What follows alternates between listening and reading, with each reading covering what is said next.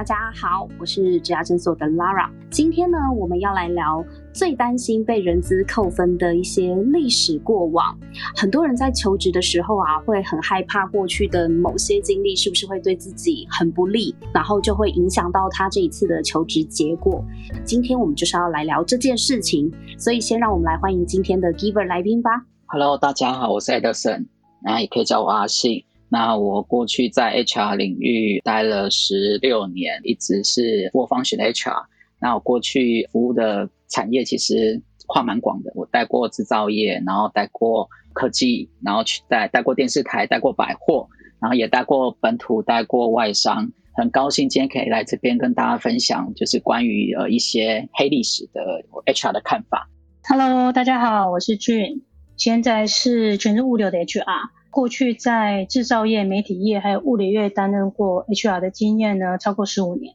那很高兴今天可以来这边跟大家一起聊聊。呃，各位听众大家好，我是阿鲁。那我目前在长春石化担任 RD，那我还是算职场菜鸟一只这样。这是你的第一份工作对吗？对。哇，真的是新鲜人啦！我们讲呃，非常的 young people。那今天也欢迎你加入讨论哦。大家好，我是威廉哥的财会商道的作者，我是 William。那我目前在发商 Brory Logistics 担任财务长。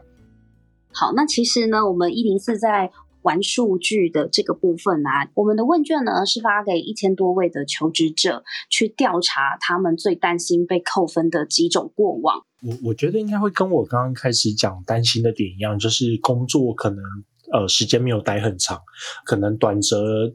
数周，然后或者是长点，可能几个月我就离开了。那很难跟新的公司交代说上一份的工作状况是遇到了什么样的问题。因为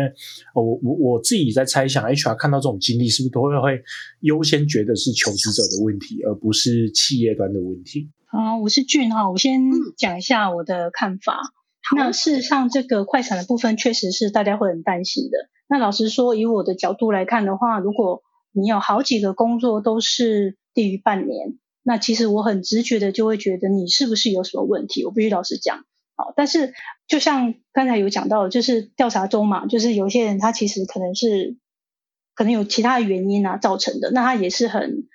担心说这个到底要不要写，会不会扣分什么的。我在那个履历诊疗室里面呢，事实上我都会在想问啊，那那当然在我们在写履历的时候，其实我是建议。求职者他是把这段经验写进去的，因为其实就像他们担心的东西一样，你如果不写，那中间空窗期好像很奇怪，好像都没做什么事。其实我觉得不管是不是你啦，好，其实都可以写。那只是说这个原因，你后续是怎么处理的，你怎么看待的？我觉得这也是另外一个重点。我是比较建议要写，OK，但是要解释清楚的离职的原因。呃，我是 Edison。就算说这个快闪的工作经验会让你谋职的时候会被扣分，但是我觉得我都一向会去鼓励这个，就是我们在做在写履历的时候，还是要以诚实为上上策。可是就像我刚才上面在提到的，我觉得背后的原因很重要，对，因为。有时候一个那个面试者他的工作之一过短，有时候其实不是来自于他自己本人的原因。对，所以我其实我都会跟人家讲说，那个难怕入错行嘛。对，所以我们在找工作的时候要要审慎评估。但如果你真的进去了，发现情况不对，那也不要急着马上就要就要离开。我觉得对我们来讲，就是还是要待个一阵子。确认一下，说他呃，他跟你的期待是不是差很远？除非说啊，今天你加入那个公司，它就是一个就是从事非法工作的这样的一个事业，那你一定要马赶快就走，没有关系。那我觉得说，最主要还是看你这个快闪的经验，它背后的因素是真的是因为你自己本身的稳定度不高，或者是抗压性太低，还是其实你有一些就是不可抗力因素？因为这不可抗力因素。那要看 case by case 去讨论，对，所以我觉得你还是要在履历上面去载明，就是尽可能的去去表明说你是为了什么原因，就是呃很很快从这工作离开，对。那我相信对 HR 来讲，我们都会再去深究它背后的因素，然后去协助我们去做判断。所以其实快闪不一定代表它一定是被扣分，但前提是呃让你看起来就是一个很不稳定的一个职场工作者，我觉得这比较重要。Edison 跟俊在提的部分哦，其实。我的观点比较不一样，就是我基本上是觉得低于三个月就不要写，因为我说一句实在话，嗯，公司开缺是取最适合的人，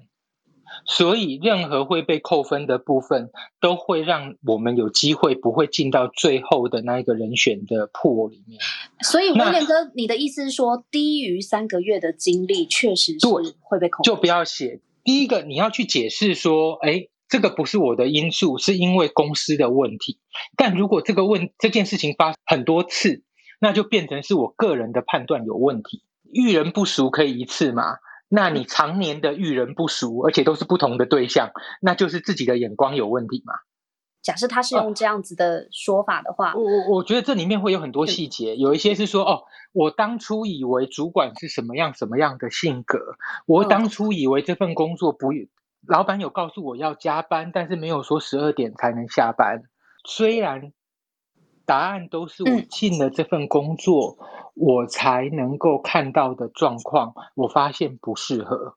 但是为什么我们大部分进到职场才会发现？那会有两种情形，一个就是我的判断力可能有问题，就是说我太容易听到人家怎么讲，但是没有经过深思，我就先接了一个 offer。嗯那第二个状况是，当然第二个状况就更严酷，就是其实我本身的资历、学经历不足以让我这么的挑工作。哦，但 either way 对我这个人来说都不是一件好事，它都是一个负面的联想。第二个事情是，如果待满超过三个月，那我就会建议，因为试用期都已经试用过了嘛，那表示至少你还可以磨合，就不要在半年或一年离开，因为通常有一种状况是可能会是被公司处理掉，呃，这个就会比较尴尬。那你是指被之前吗？就是之前，或者是说公司被 lay off，对。嗯嗯那第嗯，三种状况，我觉得说在离职提的原因里面，不要去提你在面试的时候就已经知道的事。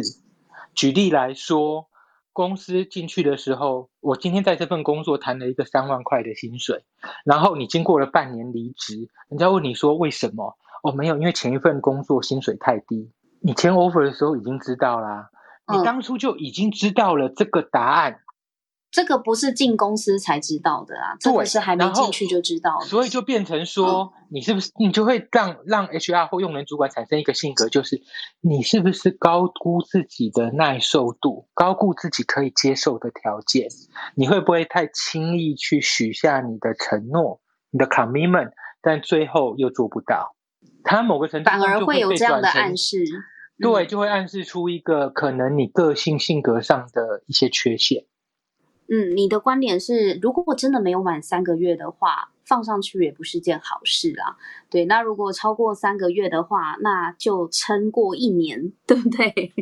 就是如果你都已经做超过三个月了，那 一年内就不要离职会比较好，不然就很容易是被做掉的嘛。那我们来请教一下刚刚举手上台的 Cipher，Hello Cipher，你是要回应这一题吗？对，其实我对这题真的刚刚一讲出来，我就特别有感了。特别是呃，其实刚刚两方都有说出很精准的陈述。那我这边是想表达说，其实这个不是一个二分法的问题，每个人都要看自己的状况。像我就曾经在诊疗室里面碰过一个伙伴，他就说我试用期没有满三个月，我可以写嘛？我其实一般直觉就是告诉他说，哎，你其实三个月内，就是你虽然是试用期没有过，但是你三个月以下的资历，你就算跳过这个空窗，大部分企业也不会问，因为它是无缝接轨，然后三个月内没有过嘛。他就说他真的很想写。我说你为什么那么坚持？他说因为他未来就是想要从事这份工作，所以这个资历对他来说蛮珍贵的。那我就比较小心的再进一步问说，那为什么没有办法通过试用期呢？是不是哪里掉的地方？原来是因为他是跨县市工作，然后他嗯还没有找到房子就拿到 offer 了，那他开始远呃就是要很长的通勤距离去上班，但他其实考勤没有问题，是他的主管觉得说他常常这样子远距上班，他就嗯有点担心他不能配合加班的问题，然后也不敢叫他加班，结果后来因为老板自己心理负担很大，就说那不然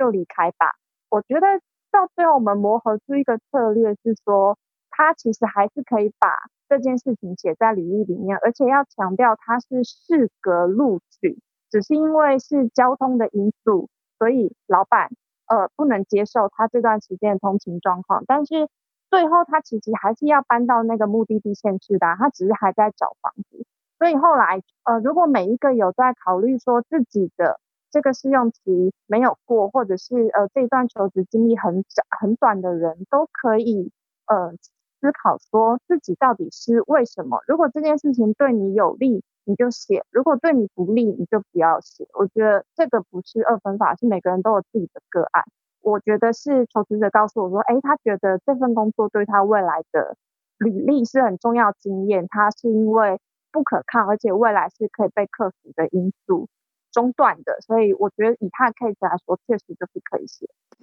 哎，那我还有一个问题想要请问一下 Cipher 跟各位啊，就是如果说我今天呢想要去应征一个职务，然后我过去的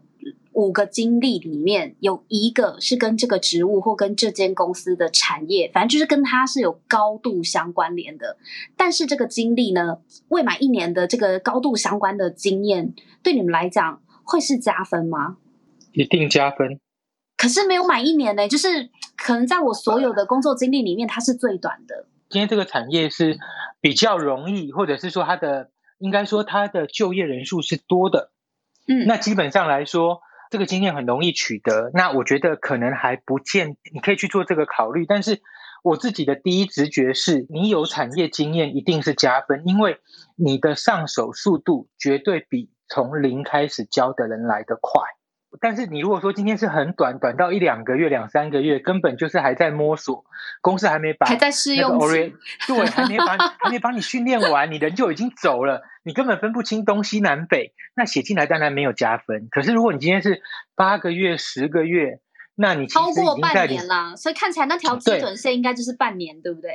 呀呀呀，半年内或超过，那我觉得，对我觉得那个就是状况，就是。基本上你放会比没放，而且想想一下，就是年轻人他们其实工作经历都很短，你要叫他直接放弃八个月的工作经验，他就没有东西可以写了。哦，就是刚刚那个。俊讲的，啊，万一都不写的话，这空窗期立刻变空窗期，变超超长的。确实是第一个我们最常被 highlight 出来的，就是会害怕被扣分的经验票选第一名。Lara，不好意思，哎，有问题要问？哎，对对对，就是因为刚刚那一题啊，呃，到底要不要写那个比较短的工作经验？然后我想要替其他朋友帮忙问一下，就是。如果说我的那一份工作啊，真的是因为不是自身的原因，我指的这不是自身原因，可能是哦，是自己能力不佳，没办法符合这份工作。那举例来说，可能是跟呃同才的相处。或者是主管对你，比如说，呃，主管他是变相的一直频繁的要求你加班，然后可能没有给予呃加班费，或者是因为像呃近期的某些案例都会知道说，主管其实在下班时间还不断的传讯息，这好像是算违法的。那如果主管是频繁的这样做，你没有办法适应这样的一个状况的话，可是这些问题又不是在你身上，然后你也的确是因为这些原因而离职的。你在面试的时候，你要怎么样说出这个东西？可是是不会让 HR 觉得反感，然后不会觉得哦，这个求职者是不是抗压性不好？那呃，是下班时间接个老板的讯息就觉得不开心吗？那这样的部分是要怎么样描述会比较好呢？这个事情其实我遇我经常碰到，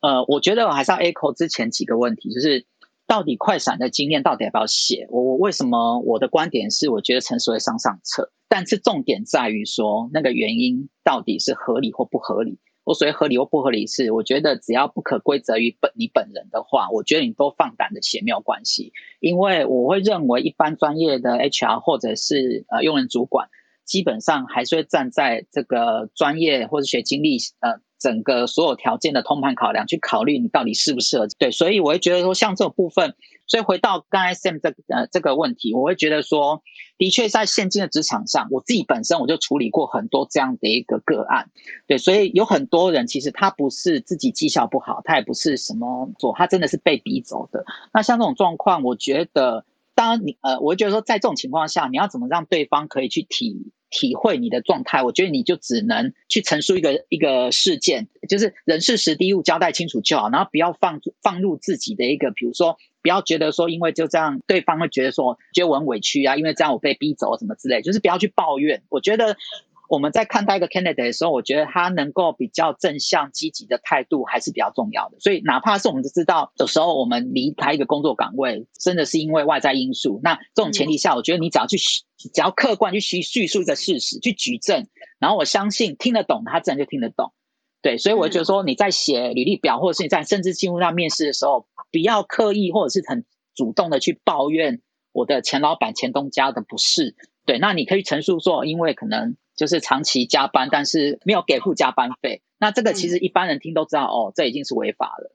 你一天工作 超过十六小时，但是你一个月这样下来都没有加班费，我我敢问在座各位，你会愿意在那边待待个一年、两年、三年、十年吗？我相信应该是不会。对，所以我会觉得说，我在看这些事情的时候，其实我都会去看它背后的因素是什么。比如像刚刚有提到说，那到底这些快闪的资历要，哎，经历要不要写？我觉得我我觉得鼓励要写，因为你就算不写，我们在看履历的时候还是会发现，哎，为什么你有空你有空窗？那我们就会去去深入探讨。然后如果说到时候我们深入探讨，那你才去娓娓道来说我是因为怎样怎样怎样怎样，那其实我们在心理上可能就有点比较不好印象是哦啊，那好像是你会刻意去隐藏这一段，因为你可以隐藏，所以我们就觉得说，那是不是你陈述出来的状况是不是事实？这个我们可能也会觉得有点。Question mark，像这种快闪的黑历史，应该不会在一个人的履历来讲不会出现个四五次，对，所以我觉得说大部分的可接呃可理的因素，我觉得都可以拿出来去探讨。我过去呃，就是说我大概我的前半段的职涯好了，我大概是平均两到三年换一次工作，那我每次去面试的时候，我都会被老板 challenge 说，他觉得我两三年换一次工作稳定度不高。可是我最后还是可以拿 offer，对，那为什么那个那个那个另当别论？那我的意思就是说，在较资深的前辈，就是职场的那个比较资深的一代，他们会觉得说，就是他们认为要做满三年，你才叫做真的完呃真的了解那份工作，对，所以未满三年不要离职。我这后来这些年在看履历的时候，我发现。好像一到两年就换一次工作的这个比例其实算蛮高的，对，所以我会觉得说时代在变，那我觉得观念可能我相对也会因为这样做改变，所以我为什么我后来在在在面试的时候，我我很重视那个背后的原因是什么？比如说有人会说哦，他去游学了，很多这种因素，对，所以我说基本上还是要回头去去想想，你这在某一段的工作经历这么短。你能不能举出一个你我觉得是社会上能够认同的合理的因素？我觉得要从这角度去思考，然后再决定到底要不要写。所以看起来时间长短已经不是这这题的重点了，重点是那个为什么吗？好哦，那我想问一下，就是我们的求职者的调查里面呢，发现第二名啊，就是大家最担心的经历是曾经有违法记录。我是还没有遇到过说他真的因为违法的记录。然后我们不用它，但是这也不代表说你有违法记录跟工作这件事情是没有关系的，只是说要看他的违法记录是是什么。所以还是像我来讲的话，我在考量一个人选的时候，会是以他的工作的经验、他的能力跟我们要的职缺的部分是不是符合。那我是建议大家，假设如果你今天有违法的事情的话呢，其实你去应征工作的时候，我们写履历表的时候啊。他就会有一个栏位，他会写类似，就是说，呃，你今天来应征写的资料都是属实的，就是你是诚实填写嘛。那假设如果有一些事情你没有诚实以告，那之后日后呢，公司不管是用什么方式，就是可能一经过一些事情，他可能会查证到，发现说啊，你过去可能有一些违法记录在这样子。违法这件事情，违法记录跟着。你呢？是我想这是一定的，因为你毕竟有这样的记录在。那去找工作的时候呢，还是诚实以对。那至于说他如果是跟你要找的工作是有正相关的呢，我个人的看法，他是绝对会影响到你是呃你的成绩啊，就是你录取这个成绩是一定会影响。但是如果没有，其实你可以放心的去诚实的面对，去把它谈出来，这样子讲出来啦。好，那我们来请教一下我们的蔡家恩律师事务所的资深法务经理。嗨，周建成，嗨，嗨，对，我们来问一下专家好了，你对这一不敢不敢，就刚好呃，因为刚好前阵子有帮就是客户的公司做面试啦，就是哎，也是刚好人家的面试，他们来面试，然后顺便找我去进去听，然后进去聊一下，就关于就是发，我大家先介绍一下，客户是做一间烧烤，你知道吗？就是烤肉，好，所以他在 interview 一个店长。那这个这个是有一点前科的状态，这个前科是什么我就不好说了哈。那反正也不重要，因为其实在聊的过程之中会知道他的状况。那我们的法律建议通常都会是说，要看你的工作性质上面会不会碰到，主要是针对金钱的部分，会不会有会不会有会不会碰到比较多这些东西。如果你的店有特别有会计啊、出纳啊，好或者收银的部分有，呃，其实你都会有摄影机嘛，所以其实，在这种这种。呃，餐饮业的状况里面其实还蛮多诶，我会发现说，其实有一些前科记录的也蛮多。然后另外一种前科记录是这样子，就是我不知道大家会不会碰到，因为现在最近很多就是车祸啊，你知道，然后之前是离婚嘛哈，通奸嘛哈，就是说这种很诡异的诡异的前科都会出现。那其实这种前科好像又不会太影响工作。会有人资或者是会有企业真的会去查吗？假设他可能会啊会啊非常高阶的，嗯，对，因为你如果是请到高阶的，一定要做征信调查。哎，那如果都会被查的话，你觉得要要写吗？写比较好。如果你是要 interview 高阶主管的话，我觉得坦白说会比不坦白说安全很多。我们来问一下 Lily，Hello，Lily。呃，我只是想要分享一下之呃，我们之前有合作的公司的一个经验的分享啊。那我觉得这没有对错，那只是给大家或 HR 一个参考而已。这样，呃，我目前是医疗器材的产品专员，这个工作就是可能算是辅助业务的一个职位。对我们是经销商，那跟代理商都有密切的接触。故事就是 要分享说，之前那位产品专员，那其实他在那一家公司任用他之前，他其实公他就已经有坦诚说，他他有不良的用药记录，也就是吸毒的记录。可是因为他说并不会影响工作，加上他的能力是非常优秀，所以说他们的老板经过考虑之后，还是选择了雇佣了他。后来我跟他共共事了大概密切共事两年多，常常因为他的一些用药的副作用导致。有车祸记录，或者是说情绪不稳定，跟半夜就是打电话骚扰我的状况，所以那其实大家都知道，就是我们两家公司的主管其实都知道他有这个情形，但是一直有给他机会，最后他还是因为非常严重的一次滥用药物，然后车祸之后，他还是离开了工作岗位，所以我还是觉得说，其实并没有实质上实质上的违法记录，但是我觉得这个跟。之后的一些表现跟工作状况会影响到公司整个营运状况，我觉得这很重要，所以可能还是要请大家 要去注意一下，做这个人的这之前的前科这样。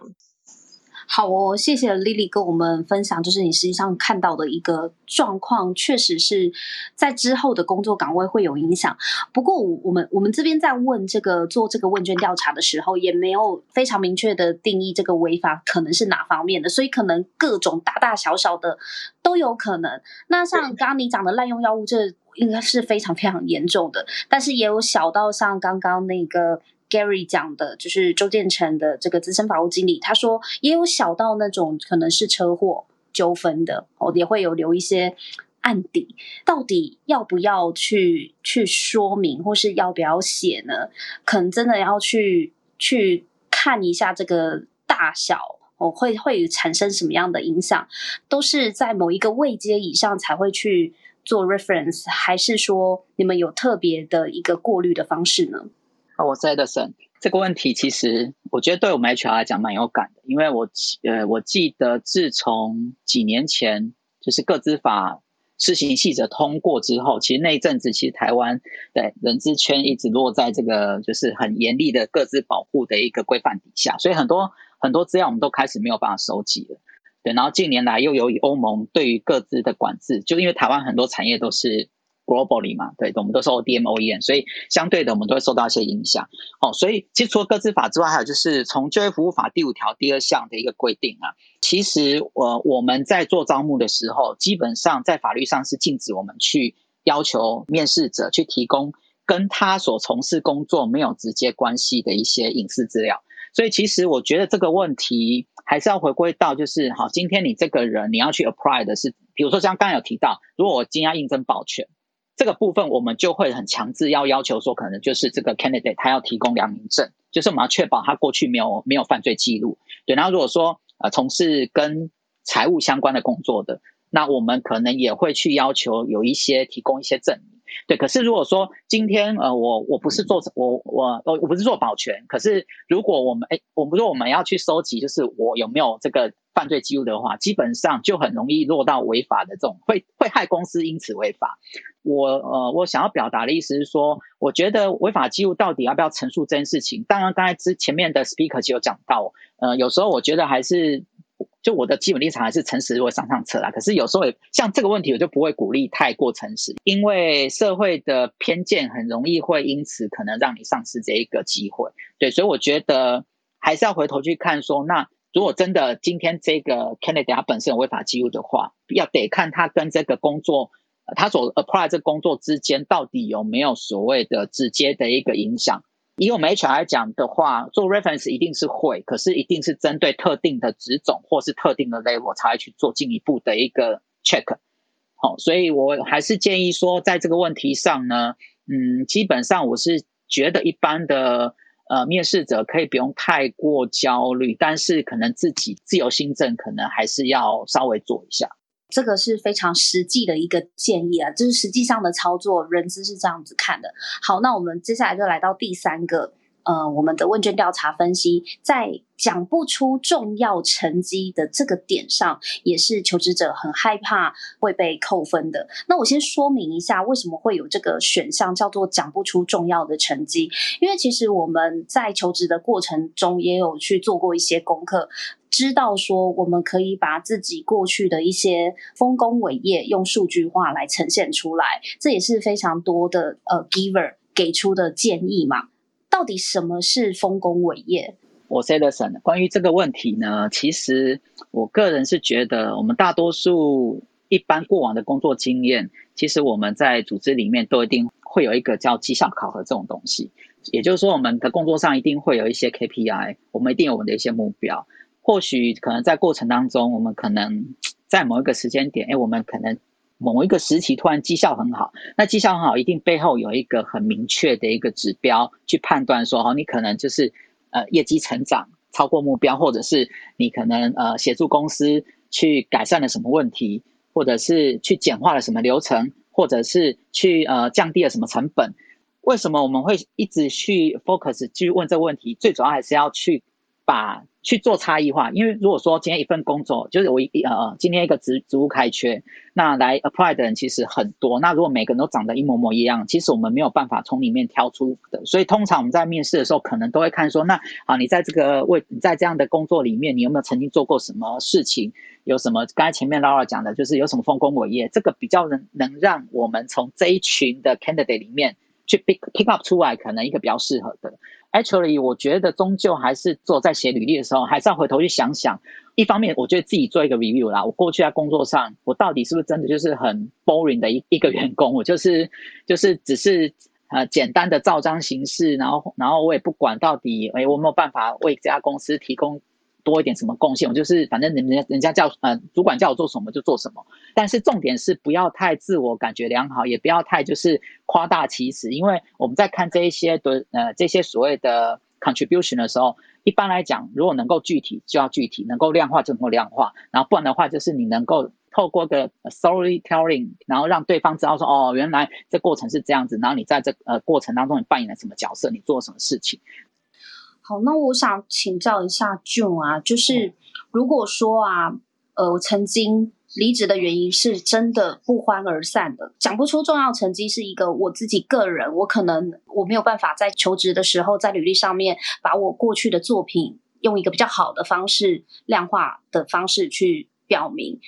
外在原因，假设我今天离职，跟前公司的关系真的就是闹僵了，有没有一个比较好的一个说法？虽然刚刚大家有提到说不要用抱怨的啦，可以讲客观的事实，不要去用批评跟抱怨。但是你们在做 reference check 的时候，会打到他前公司吗？可能听到的都不是一些很好的评语。就是对这个 candidate 来说，求职者票选的时候啊，确实就是与前公司不欢而散这一点，也是在前五名的排行里面。想要再补问一下，说那该怎么办？如果你们真的是打去前公司做 reference 的时候，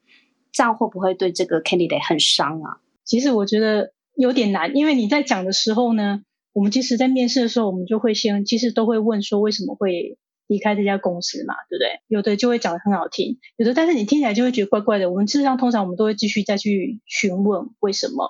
蛮有可能是最后还是会被问出来的啦。做 reference check，然后打去前公司呢，其实我们会听对方给我们的讯息，因为其实像 Edison 刚才有讲到说，各自法的关系。然后我们问的东西变得有点难取得，可是我们可以从对方的口气，因为我们大部分打的就是一样是人资，或者是说他的主管，我们可以从他的口气上，我们是可以探出一些东西来的。所以不欢而散这件事情，我我个人是这样子的哈。假设今天真的是不欢而散，那原因假设是在你自己的身上造就的原因是什么？那你之后。的成果就是你是怎么去看待的？那你之后还会不会发生这件事情？你又是怎么去做的？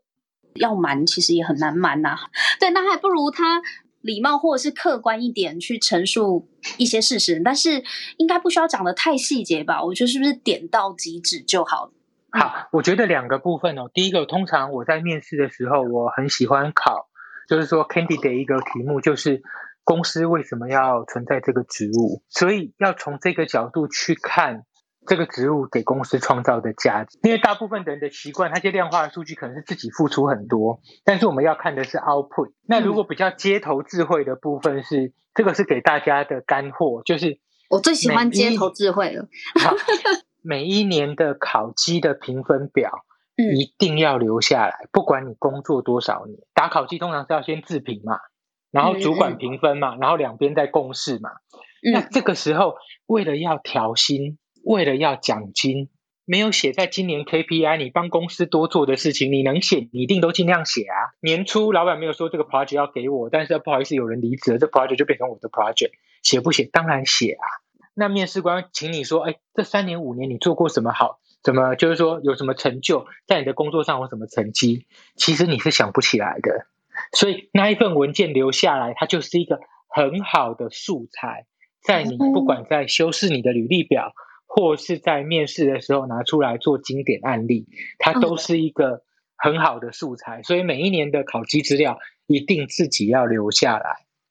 哎，我觉得这个这个方法好哎，大家赶快笔记下来哦。就是哎，你讲到一个重点，我们如果啊，在一个工作上面，真的也不是常常换工作啦，哈，比如说可能在某份工作上面，可能已经六七年了，对。那如果真的要转职，然后我还要再去回忆一下，我在这间公司六七年，到底从第一年到第七年，我到底有哪些丰功伟业，哪些数据？假如当时没有记下来的话，还真的不知道从哪里找起。但是每一年的这个工作绩效评比，哦，这个打考绩的时候的自评，反而是一个很好的整理的机会跟记录。诶，我觉得这个好好聪明哦，这不是街头智慧啊，这是办公室智慧啊。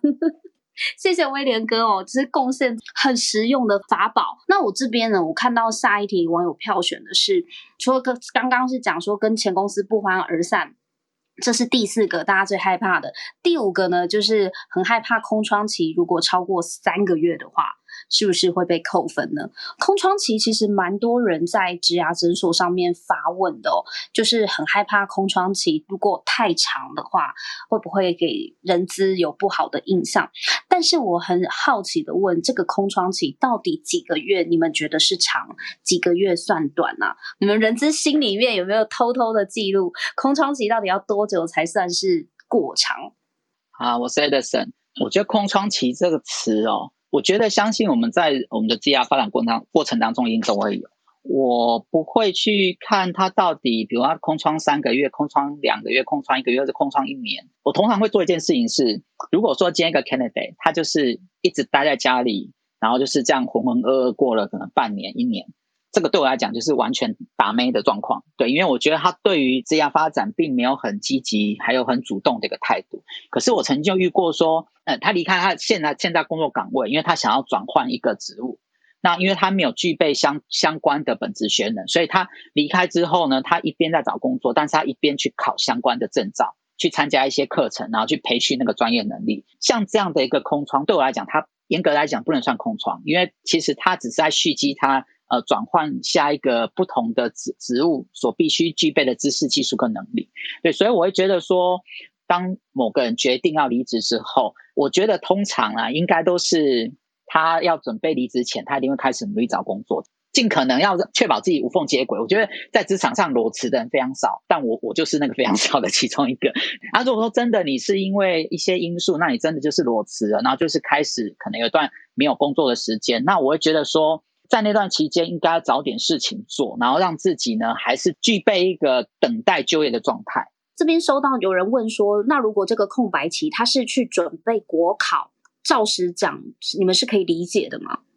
但不一定考上哦。对，不一定考上哦，这就是尴尬的地方。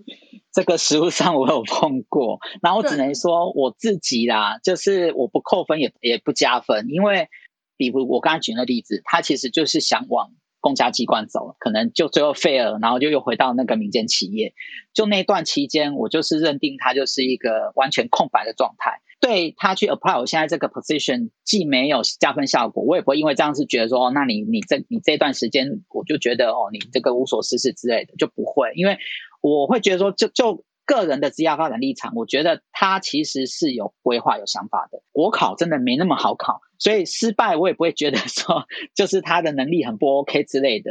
准备国考，我觉得是一个对我来讲是很 common 的一个一个理由啦。你可能就会觉得，哦，这样子哦。只是没有什么太大的评价。那我对好，那我这边还有另外一个是，就是我们听众朋友发问的问题，我也请教一下，就是其他的那个人资专业或者是用人主管，他的问题也是在问说，他其实是毕业后在家里照顾生病的家人之后才进入职场，那他做第一份工作是去做作业员两个月。啊，那可能因为又不合适还是怎么样？他没有讲。他离职之后又空窗了两年，这两年呢只有兼职跟偶尔去佛寺帮忙。请问这样的经历是不是很难找到行政职以及餐饮业相关的工作？本身呢是念什么毕业的呢？是数位媒体应用系毕业的。大家觉得他这样子在求职上面会给他什么样的建议比较好？老实说，我觉得听完的时候，我觉得还好诶，就是他其实不用太担心的，因为。我这样讲可能有点不礼貌哈，但是是真的，就是行政职来说，事实上是工作是相对比较容易的。那虽然是大家对对，所以他不用太担心。那他刚才你刚有提到说他是什么数位媒体人，对，所以他应该还是有一点技能。他如果说这些呃，可能学校教的。那实际操作的部分他没有忘记，这个也还是他的技能，他可以把这个东西可以放在他的履历上去加强的说明。那等于是说行政面的操作的东西，他事实上有基本会的东西了。而且他在两年当中也不是说空白，除了照顾家人之外，他还有做其他事嘛，还是有打工，等于是说有一点，呃，这工作上还是有牵连到的。所以他应该是纠正好他的履历，然后展现他的自信，把它写出来。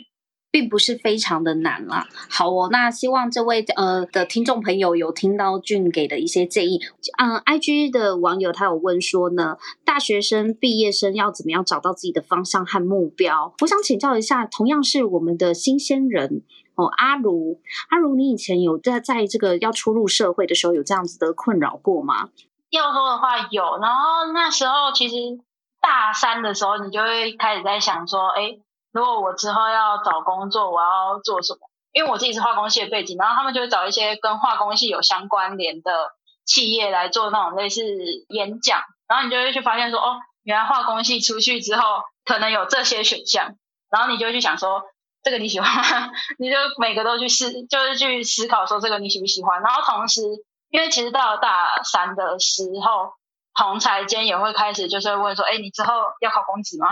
然后或是哎，你之后还要继续念研究所吗？这种，我觉得说你没有找到方向，我觉得比较多会是你自己当初在还没毕业前，你没有仔细去思考，说我之后想要做什么样的事情。以我自己来说的话，是我们那时候同学另外一种讲法是，他们会说，哎，你想要走科技业，还是你比较想走船厂？那我那时候我自己的考量点是，我会以我未来想过的生活步调来去做考量，因为像我听到科技业蛮多的，就是那种步调比较快，呃压力也会比较大，然后加班的时数也会很长，然后后来想想，这好像不是我自己 很喜欢的，对，所以我后来才会比较选就石化业相关。大家先别走，我们下一集继续讨论哦。